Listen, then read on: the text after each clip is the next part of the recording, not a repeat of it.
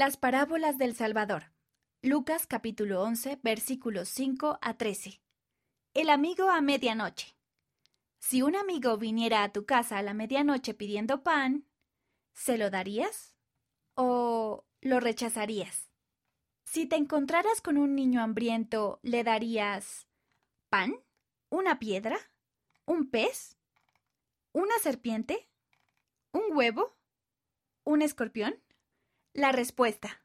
El Salvador explicó que incluso una persona que estuviera durmiendo en su cama, a la que se molestara y despertara a medianoche, daría pan a su amigo si éste le insistiera lo suficiente. Los padres darían comida a sus hijos cuando ellos las pidieran. ¿Qué significa eso? Somos imperfectos, pero sabemos cómo dar buenas dádivas a quienes nos piden. Nuestro Padre Celestial es perfecto y sabe cómo dar las mejores dádivas a sus hijos todos nosotros, incluyéndote a ti. Él te ama, Él escucha tus oraciones, incluso a la medianoche, y conoce tus necesidades. Él te ayudará en su tiempo y a su manera.